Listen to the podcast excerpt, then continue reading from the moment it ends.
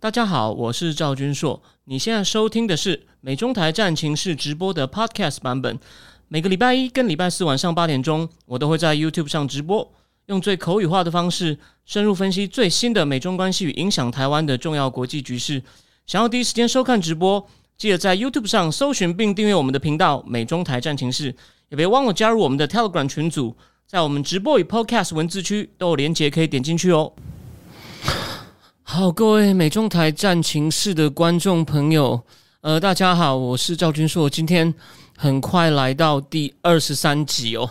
那当然，才短短的四天不见哦，台湾可以说是经了一番震撼教育。我想今天下午的记者会，那个三百多人的确诊人数出来，我想大家应该都抽一口冷气吧。哦，晚安，晚安，对吧？就是觉得没想到这一年多来。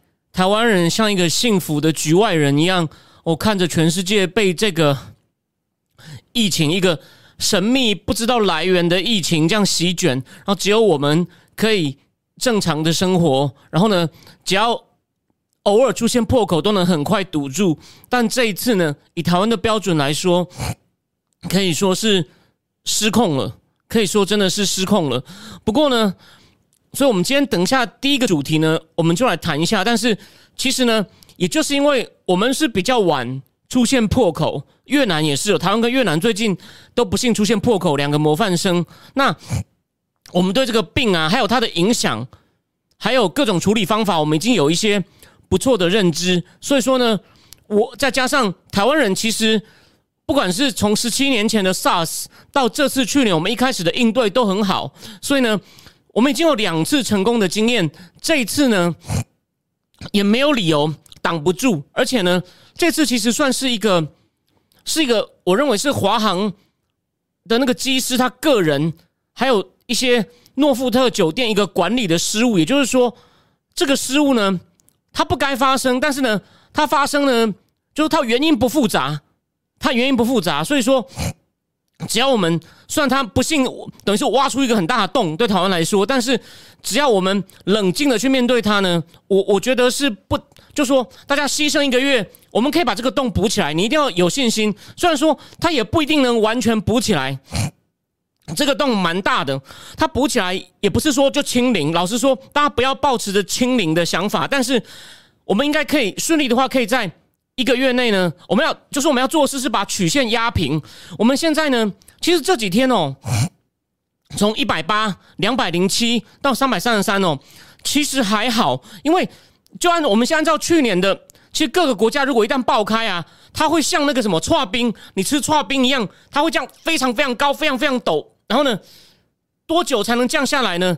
就是因为他们要一开始蹦太高，所以他们要用非常剧烈的封城。甚至很大规模的普筛才能够把它压下来，但是台湾这几天算以我们的标准很严重，可是呢，跟其他国家比呢，其实还没有到所谓的指数型成长。指数型就是咻就这样上去，台湾呢是一百八是跳很高，可这两天呢是有在高，可是并不是这样咻上去，所以呢，但还是蛮高，所以我们要尽快把它压到很平。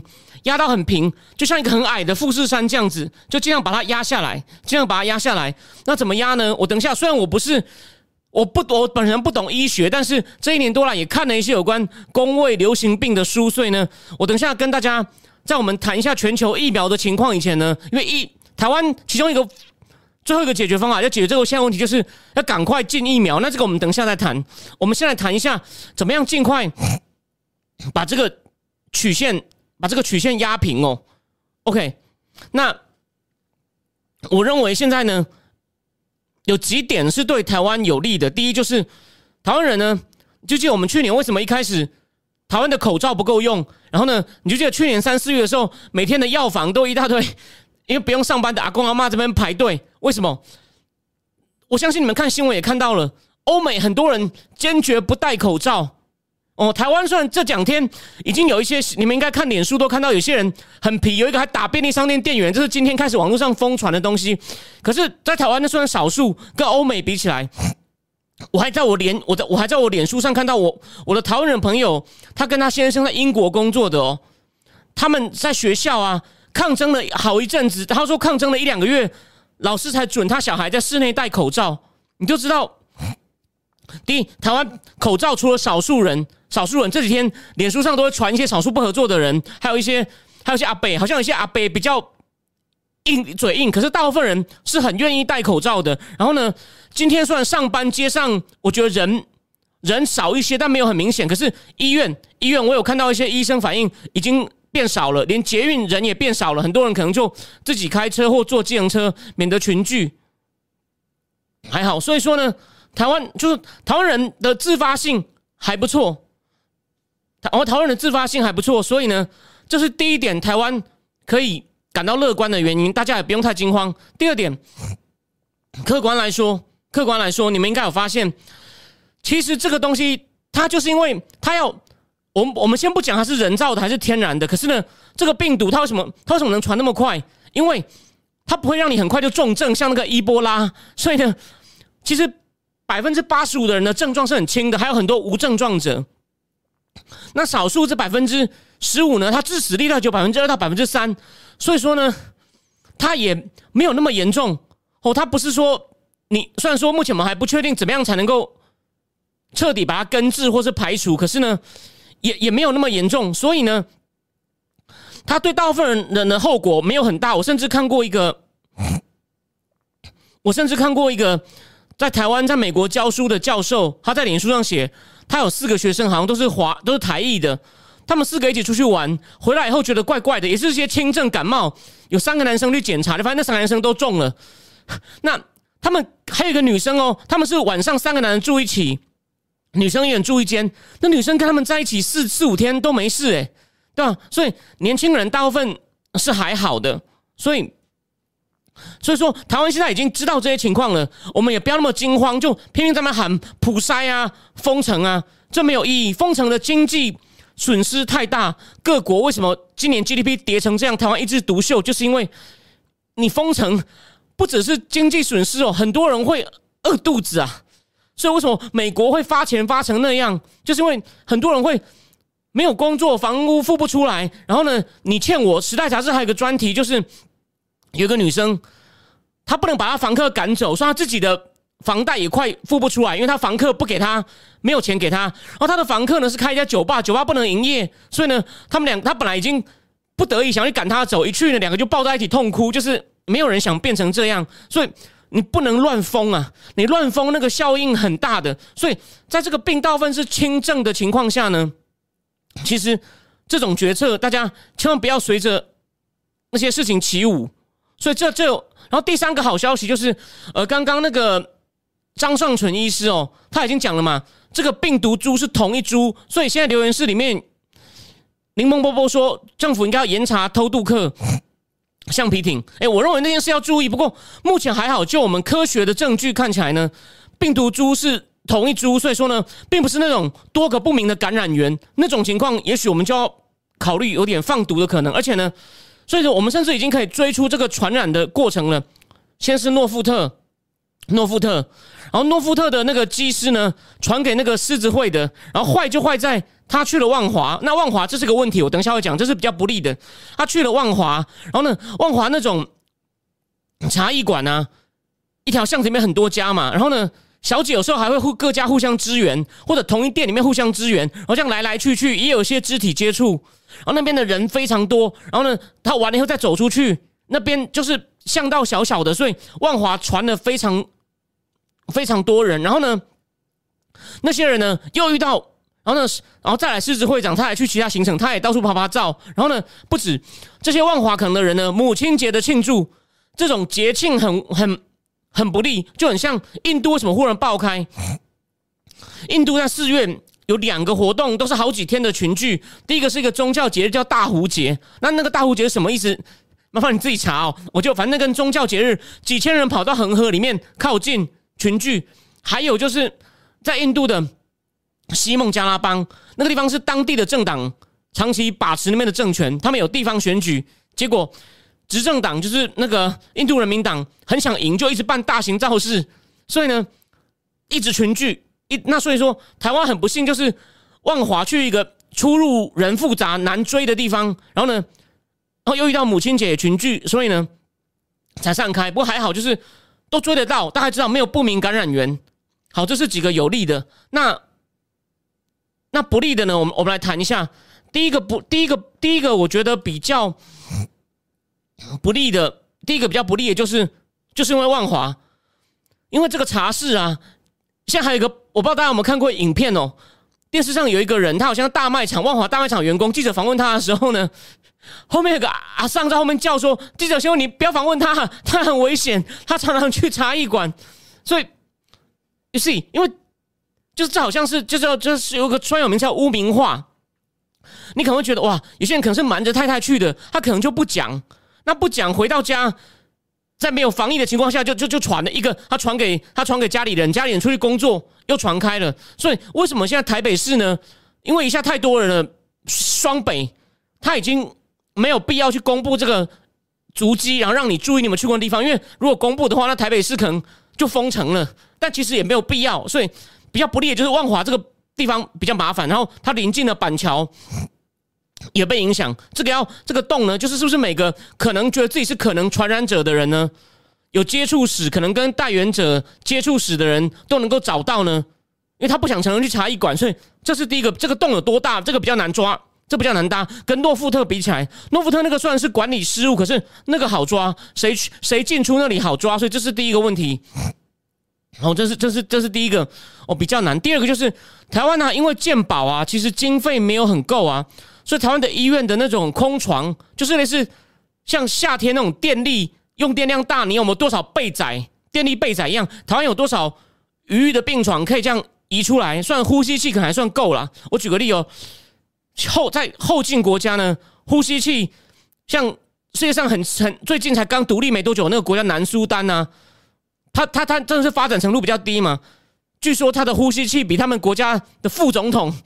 都还少，因为那种那那种国家，因为内战完啊，都要论功行赏，所以副总统有十几个，可能有十几个，就是要去安抚那些军阀，内战的军阀，就呼吸器也很少。整个非洲的呼吸器也真的是少的很夸张。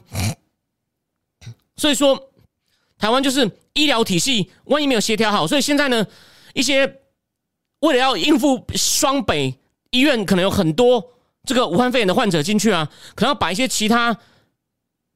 康复情况比较好的、比较没有危险性的呢，先往其他像其转到其他医院去。就是台湾的医疗体系要协调好，因为台湾的医疗体系它忽然要涌入，就好像夏天用电量忽然会急升，这样急跳的话呢，医疗体系能不能做到？虽然我们医疗体系水准高，可是呢，这个东西一定要要处理好，这也是另外一个隐忧哦。第三个隐忧呢，虽然它的效果多大不知道，可是台湾独有的就是。那些会用中文对岸的人又在那边幸灾乐祸。他们虽然都全世界都这样，可是因为他们通中文，所以他们现在就故意跑过来。我脸书上也出现了，我开始在那边幸灾乐祸。他们对每一国都这样子，然后呢，人家一质疑，他就开始东推西推，这种恶性哦，就是就是他们就想要尊顺你的士气，让你没有失去意志去倒过来怀疑他，让你慌乱。大家千万不要中计。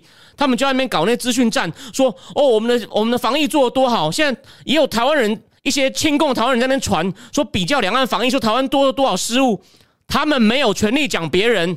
然后呢，那那篇文章写的很仔细，他第一句话就说他们要全力防止冷冻食品再传进来，又想要推给别人。他们就是一个这么恶劣的政权，今年一定之后事后各国会全力对他们就责球场。他们现在每做一份坏事，都会打到自己身上。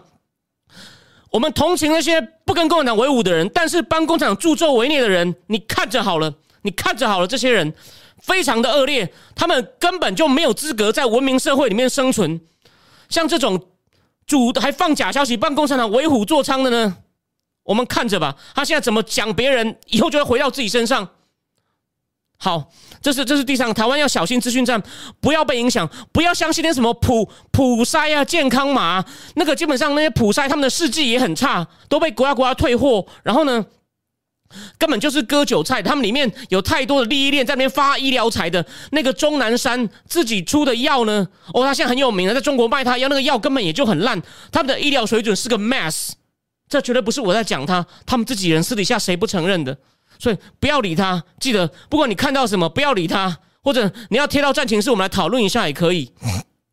最后，第四个不利的就是有点可惜，就是我们等一下跟第一个主题有关的，台湾的疫苗现在不太够了。不过这个问题呢，我我参考了一下专家的意见，台湾现在只有三十几万的那个阿斯利康的这个疫苗哦。然后呢，之前为什么我们都不给那些诊所打？原来他是这样，他虽然你如果不用放在冷藏两两度到八度是没有问题，可是呢，阿斯利康的是大概它一瓶一瓶啊是给十人份，那他这个十人份呢？你不能说哦，现在打了五个人，剩下的我就冰回去哦。他说不行，你打开以后要尽快打完。所以之前因为打的人还不够踊跃，所以说呢，一次凑不到十个人。那现在呢，大家开始比较紧张了，大家开始比较紧张了，所以呢，要一下子凑到十个人把一瓶打完没问题。所以呢，会全面性的扑下去。所以说，虽然说现在有点大家都要预约，好像又又不开放打了，可是呢，只要之后呢。打的话，疫苗应该很快，这样子怕不够，所以呢，看我们的肖美琴、肖大使们赶快争取到六月那个莫达纳疫苗。那莫达纳疫苗目前生产并不多，我们等一下会再讲一下哦。莫达纳疫苗尽快，还有目前可能有个消息还没有证实哦，我只是供大家参考哦。国产的疫苗可能也会加快速度，国产的疫苗可能也会加快速度，对，要加快速度上市。然后呢，据说这个这个只是这个。这个这个这个是医疗专业意见，我只是告诉你说，我听到说，但在在还没有他们还没有正式做完所有试验以前呢，我不确定。但是据说目前传出来消息是，国产疫苗试验的结果还不错，但是要等证实哦。这个我只是告诉你哦，但国产疫苗可能会加快，这个是比较可信的。然后呢，那就台湾要赶快，台湾现在疫苗有点不够哦，这是有点这是很麻烦的，跟其他几国比起来，我等一下会给大家几个数字来看一下全世界。打疫苗的情况，所以说台湾有不利也有利的地方，但是我我觉得就说，所以我我自己的预测是，就是如果台湾人大部分人都很自律，希望网络上那种传起来就是那种不戴口罩耍流氓、恼羞成怒或打人或者赖皮被载到派出所，有一个 有一个人哈他在公车上又把口罩拉下来，结果司机直接开去派出所，他还跟警察们对骂，希望这种事能够。尽量减少和我们同舟共济，把这个危机过去。我我还算乐观，因为目前看起来他不是这样呼这样跳上去，目前就是稍微对不对，不是这样。如果是这样的话，那说不定我我我可能就说，我可能会说，那我在家里直播好了，我不要出门。但没有那么严重，目前没有那么严重。哦，只有万华，所以我今天穿这件有点蒙甲风格的出来，希望能够哦祝万华早日渡过难关哦。好，那。我们现在呢，我们来看几个呃疫苗的那个疫苗的数据哦。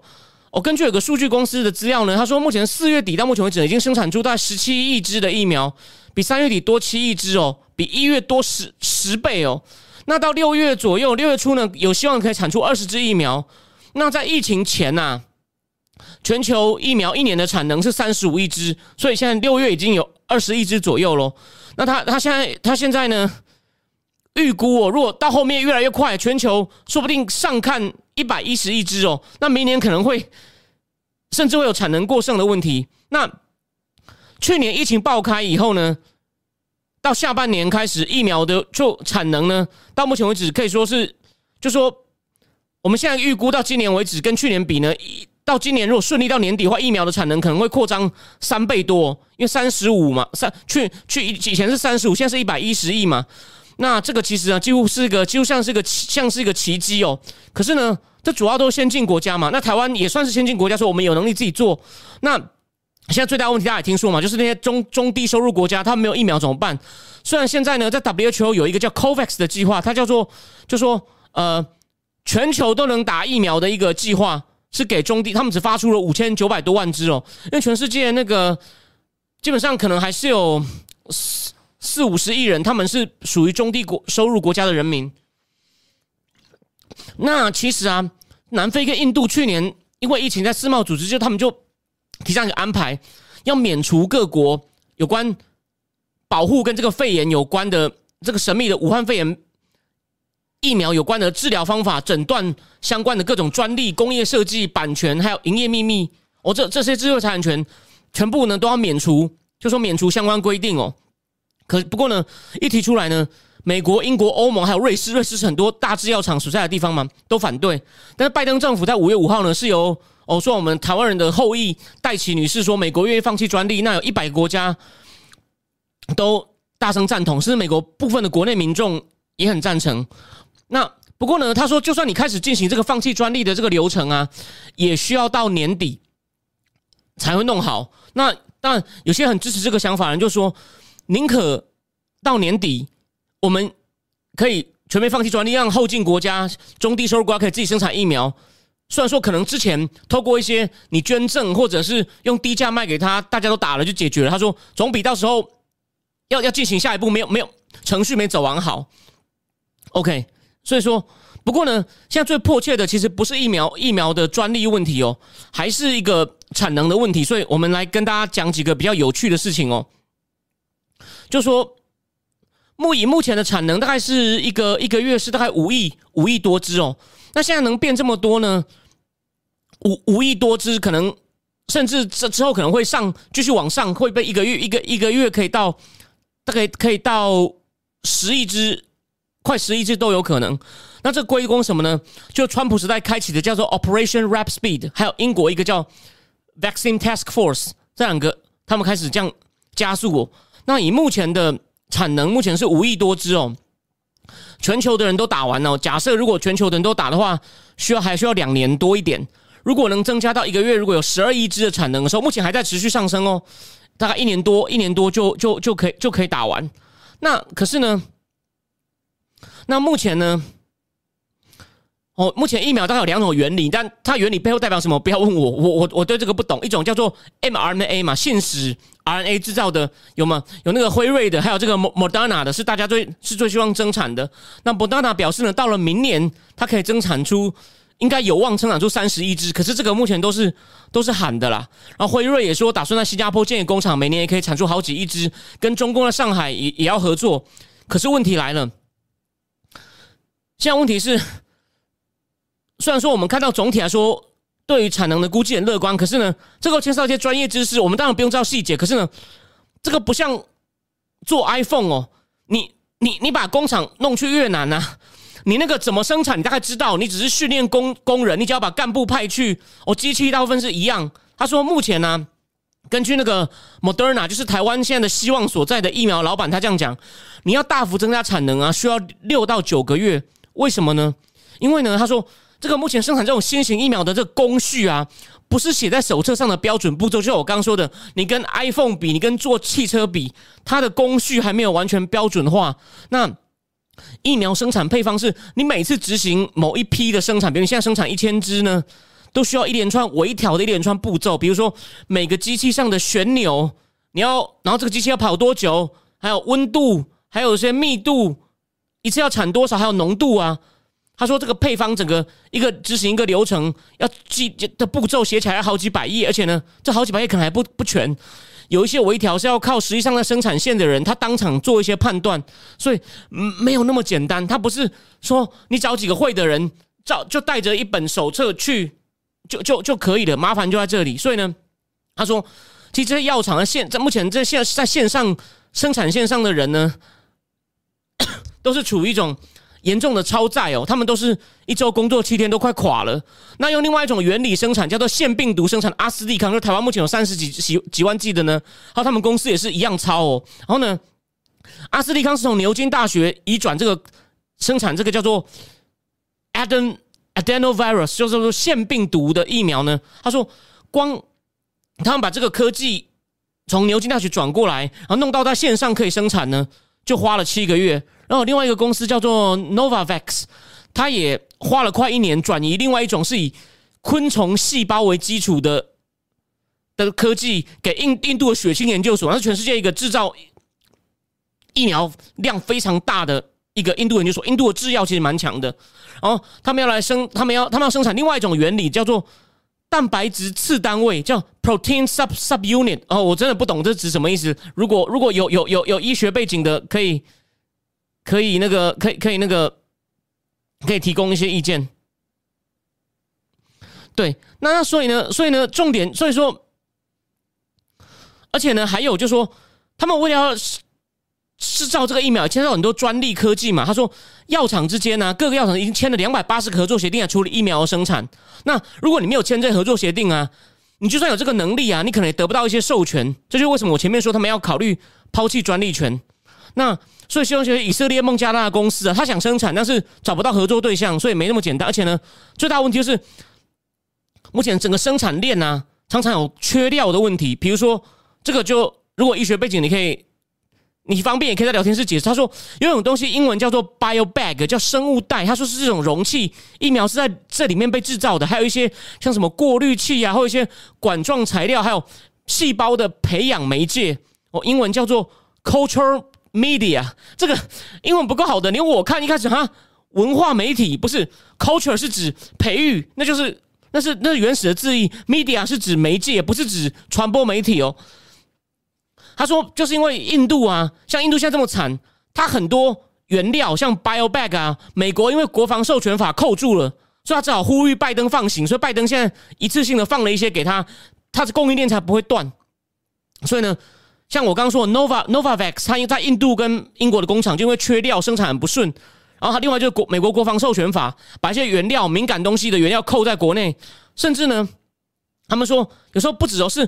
供应疫苗原料的公司自己的原料也缺，所以这供应链很长。你只要有一个地方断了，就全部像骨牌影响到别人，或者是呢，生产疫苗的一些原料呢，也可以做一些本来那种利润非常高的癌症药品。所以他们跟一些有钱赚的药品在竞争原料，甚至有些公司是因为现在觉得疫苗可能会需求紧俏，就跟抢晶片一样，他自己在那囤原料。这些呢，这些都造成就是。疫苗的生产也虽然说现在已经够快了，可是呢，还是有一些障碍在那里哦。所以，所以说，基本上呢，到从今年七月到明年一月呢，目前大概只有美国、英国、欧盟跟日本这种先进国家有足够疫苗让国内全部的成人打。看台湾还在苦苦的等嘛，苦苦的等。好，所以呢，我们最后来看几个数字哦。那目前呢，目前出来最多，目前呢。就各国承诺的各个疫苗公司承诺的数量，我们先不要看哦，因为这个就说还有那么多供应链上的问题，其实没有那么确定哦。那以实际上打的呢，中共的科兴疫苗二点五亿支已经打了，然后有两千多万支派送出去了。那有另外一个集团叫国药，它已经也打了一一点七亿支疫苗，一点七亿支，还有它还有将近一千万支也派送出去了。辉瑞哦，已经打了三亿支，大概派送出去四千万支还没有打。阿斯利康也打了两万两亿七千万支了，然后大概还有五千万支左右也派送出去了。啊，再来就是台湾最关心的 Moderna，我看它比较少，所以为什么要等？它目前只打了一亿支，然后才一千多万支已经派送，所以我们希望有新的资料的时候呢，有更多已经派送出去，就是派来台湾。这就是台湾目前，如果我们能够成功的把这个这个高起来的这个曲线压下去之后呢，要能够彻底根除呢，最好就是。等这个莫莫德纳的疫苗，然后还有一家叫做 g a m a l e a 他现在打了大概三千多万只了。然后呢，还有强生，强生才打了大概才打了一千一千一千五百万只。所以说，这真正进入大量产的公司还没有那么多，所以所以说还有很多问题哦。所以还有个问题就是，你不能那个中低中低收入国家一定要想办法让他们打，为什么呢？你不打有几个副作用？第一，这是人命的损失，人命的损失是很不好的。然后第二。病毒有可能会继续，基本上病毒也会进化。如果在他们身上，如果如果基本上你那个病毒啊，就是病毒，如果他们还是持续得，因为没有疫苗持续得的话，病毒有可能会进化，然后呢，疫情也可能会持续扩散，我们就会就不敢开放嘛。而且你不是只是说，那我那就还没没有疫苗就锁它不行啊。他如果从其他国家这样，就是大家还是扯在一起的，就是同舟共济的问题。然后呢，经济损失也还会扩大，所以基于这个理由。不能只是说先进国家我们打了就至少门前雪就算了，这是个很大的挑战。哦，台湾呢还好，因为台湾的研发能力够强，我们我们也可以有自己的疫苗。可是呢，可是呢，就是如果我们自己解决，但我我们说不定国产疫苗不错的话，将来我们也考虑要应该要就说捐一些给别人，让一些中低收入的国家，也许是我们优先的友邦，像博流，让他们可以赶快打，最好全世界都能达到免疫状态呢，大家才是安全的。哦，我觉得这个这个观念也也也是蛮重要的。OK。那那这个就是我们第一个阶段要要谈的谈的问题。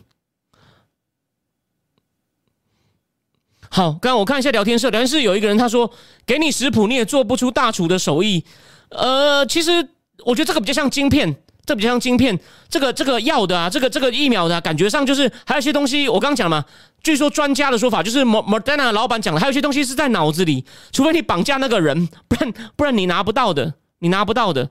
那嘉涵说上不了菜还好，怕是挂了食谱却上了有毒的菜，对啊，所以中共的疫苗到底，它好像都没有通过那种已经被西方认证过的临床标准的实验啊，所以这的确是个问题。好，那当然，我想我知道现在大家都最关心疫情，不过呢，不过呢，你每天一直想着疫情，你你一定要保持足够警觉，该做的卫生要做。所以说，最后提醒一下，要压平这个曲线呢，戴口罩。社交距离，多洗手，少移动，这个这个是公认的东西。那但你也不能一直想说，我们来关心另外一个可能跟中美中美关系哦，也是另外一个变化的讯号哦。就是大家在一八一九最常看到电视，就是坐在白宫里面那个鼻子红红的刘贺啊。哦，川普有一次不是还还我好像在战情室贴过，我们来还是就只复习。现在美国开国以来应该很少，只是一个中共副总理，川普找了谁？川普自己。彭斯、国家安全顾问、国务卿、贸易代表、白宫贸易制造委员会主任 Peter Navarro、财政部长、农业部长一起这样看着刘贺，刘贺吓得跟川普说：“我们每天都跟你买几百万吨大豆。”川普就说：“Per day，哇哇，我们的农民会很高兴，因为刘贺一辈子没有看过这个全明星队站在他面前。可是呢，据说刘贺如果要再跟就是我们的。”台湾人后裔戴奇女士见面的话呢，说不定不是刘鹤见了，可能要换成中共目前的另外一位副总理，叫做胡春华。那胡春华很值得介绍一下，为什么呢？胡春华本来的绰号就叫小胡锦涛，为什么呢？长相斯文，经历类似，个性看起来温和。哦，他不像我等下也会讲到王岐山。王岐山呢，讲话就像个痞子，比较张扬，或像以前被抓的薄熙来。薄熙来帅帅的，以前绰号甚至叫做“中国马英九”，就是那个被抓的重庆市长，就是据说跟章子怡互动过的互动，我大家懂的意思。好，我们回来讲，胡春华呢是中共的四位副总理之一，他当初被受到瞩目，就是他二零零三年也在西藏哦，胡锦涛也待过西藏，他也是共青团出身，所以都跟胡锦涛很像。你不要看他很温和，他在西藏也是铁腕镇压那边的那种追求独立的运动哦。人家要注意到这个人了，因为一定要对党忠诚、坚决，一定要维持共产党永远专制、专政。他们叫专政。然后呢，后来又去了广东，广东当然是经济大省。他去的时候，广东经济已经高峰已经过了，他就是维持而已。然后呢，本来有人会认为他会不会变成中共的常委？常委就是权力最高的七个人，不然没有。他现在呢，也是中共的四个副总理之一。他们副总理有一个职位最高，叫常务副总理。那个人就是常委，就是中共政治局的常务委员会的七个常委之一，就是前上海市长韩正。那胡春华是另外一个副总理。那为什么他会去接刘贺呢？因为中共的四个副总理各有分工，比如说有人管教育，有人管卫生。哦，所以我这就为什么我们可以复习一下哦。那个在疫情爆发的时候呢？他们的大头不敢出来的时候，后来有去武汉视察，习近平去过，但之前有一个人也是分管卫生的副总理，一个女生叫孙春兰，她也去，然后不是有人从公园里面大喊“假的，假的”，这就是，就他们副总理对，有的管教育，有的管科技，有的管商业。那胡春华呢？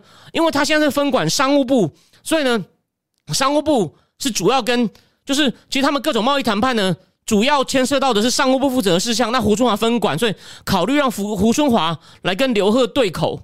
那为什么会这样子呢？其实这是这不是整个单一的事件哦。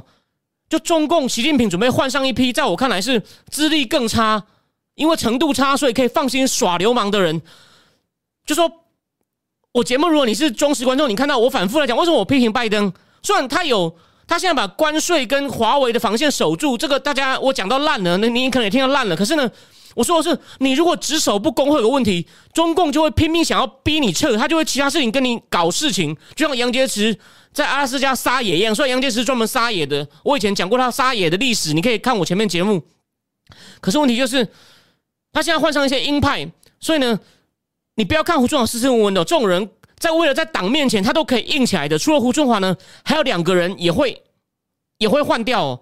第一个就是驻美大使崔天凯，崔天凯其实还算温和。你看，连崔天凯之前都看不惯赵立坚说美军放毒，崔天凯直接说那是他个人意见。虽然他明明代表官方，就崔天凯都不想帮他背书哦。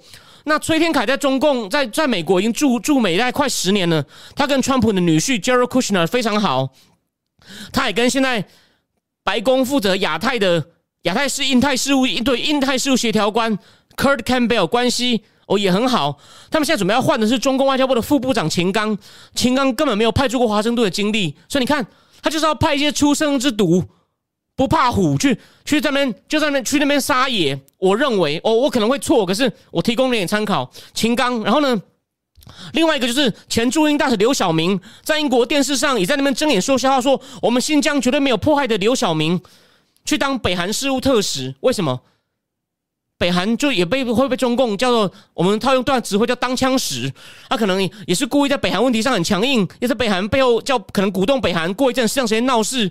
增加跟美国谈判的筹码，所以呢，这是全面性的要换上一些鹰派的人来给美国找麻烦，这就是我说的拜登政府只守不攻的问题。OK，那同时呢，还有另外一个值得注意的呢，就是老王王岐山的影响力已经大不如前了。王岐山就是习近平第一任的时候当中纪委，然后他他在那边打贪呐，非常雷锋厉行，算迫害政敌的目的比真正打贪官多，算也有打贪官的。但老王这个专长并不在于打贪。王岐山现在是国家副主席，他以前当副总理的时候呢，是跟美国那些华尔街的人都非常的好。然后呢，或者美国的其他企业领袖，所以呢，不止哦。但是他最喜欢，他有在看书。你可能这边我告诉你一个消息，你可能没有，你可能在其他地方不太会听到哦。哦，谢谢谢谢你，谢谢你告诉我。其实中国刚改革开放的时候呢。应该是中国的社科院，中国社科院就是类似中央研究的研究机构。他们有一个很有名的知识分子叫包尊信，包尊信出了一套书叫《走向未来》，就是介绍美国人文社会科学英文为主的好书，可能其他文也有翻译成中文。里面有个编辑委员会，就是王岐山老王早期也是跟知识分子混在一起的。然后后来，因为他娶了姚明山，姚明山是中共元老，也是副总理姚一年的女儿，就一路往上爬。王岐山本来在学术机构，哦，后来呢，绰号是小朱镕基，朱镕基就是中共江泽民时代经济改革的沙皇，被朱镕基被朱镕基拔擢嘛，然后呢，后来分管金融，也处理过几个中共金融机构出现问题的，然后也处理过北京的 SARS，然后呢，后来当副总理，就跟高盛出身的财长包森。弄中美战略经济对话，虽然华尔街人脉很好，然后呢，他两三年前也跟 Elon Musk 见过，Elon Musk 出来以后，还就发推说，哇，刚刚在紫光阁，他们见外宾都在紫光阁，跟老王谈了哲学与历史。你看，你不谈商业哦，老王最喜欢这样子。老王还干嘛？还跟那个很有名的政治学家叫福山，就是写《历史与终结与最后一人》。当然，这个比较学术性话，你可能你如果问学术界的人，政念政治系的人或念。社会科学、政治或社会系的，谁是福山？他一定听过，虽然他可能并不知道他讲什么。他还把福山、福山挖去聊天。结果福山来台湾演讲的时候，就是江宜桦把他请来的。这边讲个题外话，人家问他：“你跟老王谈了什么？”他说：“我不能讲，但是我是被叫去听他说教的。”福山这样讲哦，我我回去找一下我书，我下礼拜证明给你看，我不是乱讲。你就知道老王很喜欢找一些外国名人来帮他背书。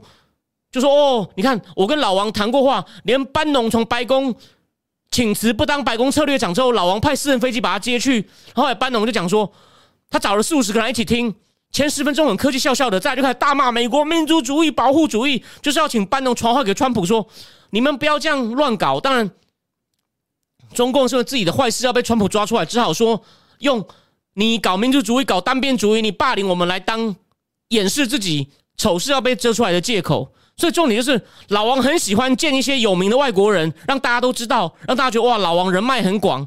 可是呢，习近平现在可能也要全面抛弃他了，所以老王现在很少见美国企业领袖了。当然，最后我们今天要讲一个重点。我刚刚讲老王除了跟美国前财长鲍森很好，他跟彭博也很好，所以彭博应该是在二零一八年还在一还是一九年办新加坡的彭博经济论坛。哦老王也有去，然后彭博把老王介绍，把他介绍的很棒。老王还说：“你这是捧杀我，啊，捧杀我！”就版面上把我捧得很高，这样呢可能引起习近平嫉妒，我把我杀掉。所以老王讲话是蛮有蛮有那种哲理。他他其实他是个聪明人。就我刚刚讲了嘛，你刚刚听我讲他的经历，他也能救火，也能处理 SARS，也能处理金融。早期是跟知识分子混在一起，然后呢，也知道外国人谁有名，就喜欢把他叫来，然后就开始跟你在那边胡乱哈拉。然后外国人觉得，哦，王主席，王主席厉害，王主席厉害。然后呢，他他他呢，当中纪委的时候呢，打贪查会，把把中共官场弄得人文自危，不敢做事。那但，最重要的共点是呢，跟他谁最谁是合作最密切的呢？就是。黑石集团 Blackstone 的苏世民应该叫 Stephen Schwartz Schwartzwald，你就是这个都是公开资讯，我没有什么机密哦。老王主控的海航跟苏世民的黑石，他们还有新加坡的淡马锡李显龙，他们在全世界一起买很多东西哦。我我我没有办法，我我今天没有把它准备，但是我之前去查过，真的黑石。海航跟新加坡淡马锡常常在全世界买一堆资产，然后海航这几年是被下令要出清资产才卖的很多，像希尔顿啊什么这样子卖掉。对，所以说，所以重点来了，我开始觉，因为老王跟苏世民很好，所以呢，当川普整个中国政策要大转向的时候呢，老王还以为他的人脉搞得定，他就请苏世民帮他去瞧，因为苏世民跟川普的关系很好，结果呢？我我帮大家回忆一下，我帮大家回忆一下，苏世后来他们这这老王也发现事情不对，为什么苏世民三次帮忙想要约白宫的人见面呢？都失败了。我帮这个是哪是哪三次呢？二零一七年七月，哦，贸易战还没开打的时候，苏世民想要安排川普跟副总理汪洋见面，结果汪洋还在白宫等，哎，川普把他取消。你看，就是。我不不做这个人情给给给苏世民了。然后在二零一八三月初，贸易战还没开始，但是已经准备要打之前，苏世民又安排华盛顿安排刘鹤去川普办公室见他，川普拒绝。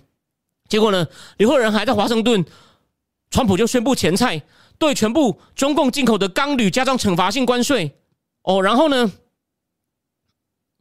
贸易战升温之前，就是在二零一八年下半年。就是中美国对中共第二批一千五百亿美金加税之前呢，苏世民又想要再约白宫的人，哦，一样失败。但是他在二零一八年九月北京办一个金融论坛，又跟老王见面，老王一定要说：“哎，老苏啊，拜托你啊，再帮我跟白宫瞧一下。”结果又没瞧成。后来川普又把税加下去，虽然他后来把税率减一半，然后呢，还在二零一八年底，就是孟晚舟被抓的时候，他们在阿根廷谈判，说我再观察一阵子，再考虑要不要把税率。加回二十五，就后来二零一九的时候加下去了。OK，所以呢，呃，所以呢，我我要讲的东西就是呢，现在呢，所以表示呢，习近平要换上更义和团的人出来跟美国套一句对岸的话，叫做“胡搅蛮缠”，胡搅蛮缠。所以呢，过一阵子呢，也许这个。世界局势又有一些很大的变化，所以在我们担心疫情之前呢，我先帮大家都要做一点预告哦，做一点预告。那这个消息呢，可能有一定的准确度，为什么呢？这个我是引述《华尔街日报》两个最厉害报道贸易战最棒的记者，就是 Bob Davis 跟魏玲玲，他们是这三年来 cover 中美关系最厉害的一组人马，还出了一本书叫《Super Power Super Power Showdown》，讲中美的那个两个强权对决。好，那最后我们看一下聊天室，聊天室呢？坚定灭共者说：“胡春华是胡锦涛儿子吧？这个我就不确定了，我不知道，我不知道，这我真的不知道。虽然他们很多地方很像，他们、他们、他们很多地方很像是真的。对的，OK。所以说呢，这件事呢，我想过一阵子，等那个什么，你们可以先放在心里，然后等如果我们疫情好一点，你有信心，你有心情在关心中美关系的话呢？”这是个 sign。如果假设我最后讲一下我的结论，就是如果如果刘备换掉，确定换胡春华上去啊，你不要看他温文儒雅，他们都会被习近平变成战狼啊。他这样搞，那当然，拜登政府敢不敢跟他硬碰硬呢？我我比较欣赏戴奇，所以有一点机会，但我不敢确定。我只能说，大家先看吧。就说他是应了戴奇会退呢，还是戴奇敢像？类似川普时代角色的风格，就跟他对撞呢。就说我们在加税，或者是我们会根据贸易协定里面你不遵守规定，我们有执行条款，我们可以再加税，或者是加其他惩罚惩罚性的措施呢？不知道要看。但是重点就一个，胡春华上来不会有好事。你可能会说，你凭什么这样讲？主流媒体跟你讲的不一样啊。那我只是提醒大家，当初他们说阿拉斯要见面的时候，我马上在我脸书上写说糟，这个真的糟。那结果怎么样呢？所以我的分析，你可以当做一种参考，虽然不一定对。OK，好，那今天非常谢谢大家，也再次提醒大家，未来的一两个礼拜内是一段比较黑暗的时期，黑暗时期，多洗手，少出门。第一次看的人，最近看的人，你可以无聊的话，你可以看看我以前的节目，你可以边工作边听哦，边工作边听，你应该会有些收获，好吗？对，那非常谢谢大家今天的收看，我们就讲到这里。希望我下一次坐在这里的时候呢，这个曲线已经开始被拉平。虽然我不认为四天内就能真的拉平，但我希望它能看起来平一点。好，也祝福大家平平安安。我们今天就讲到这边，晚安。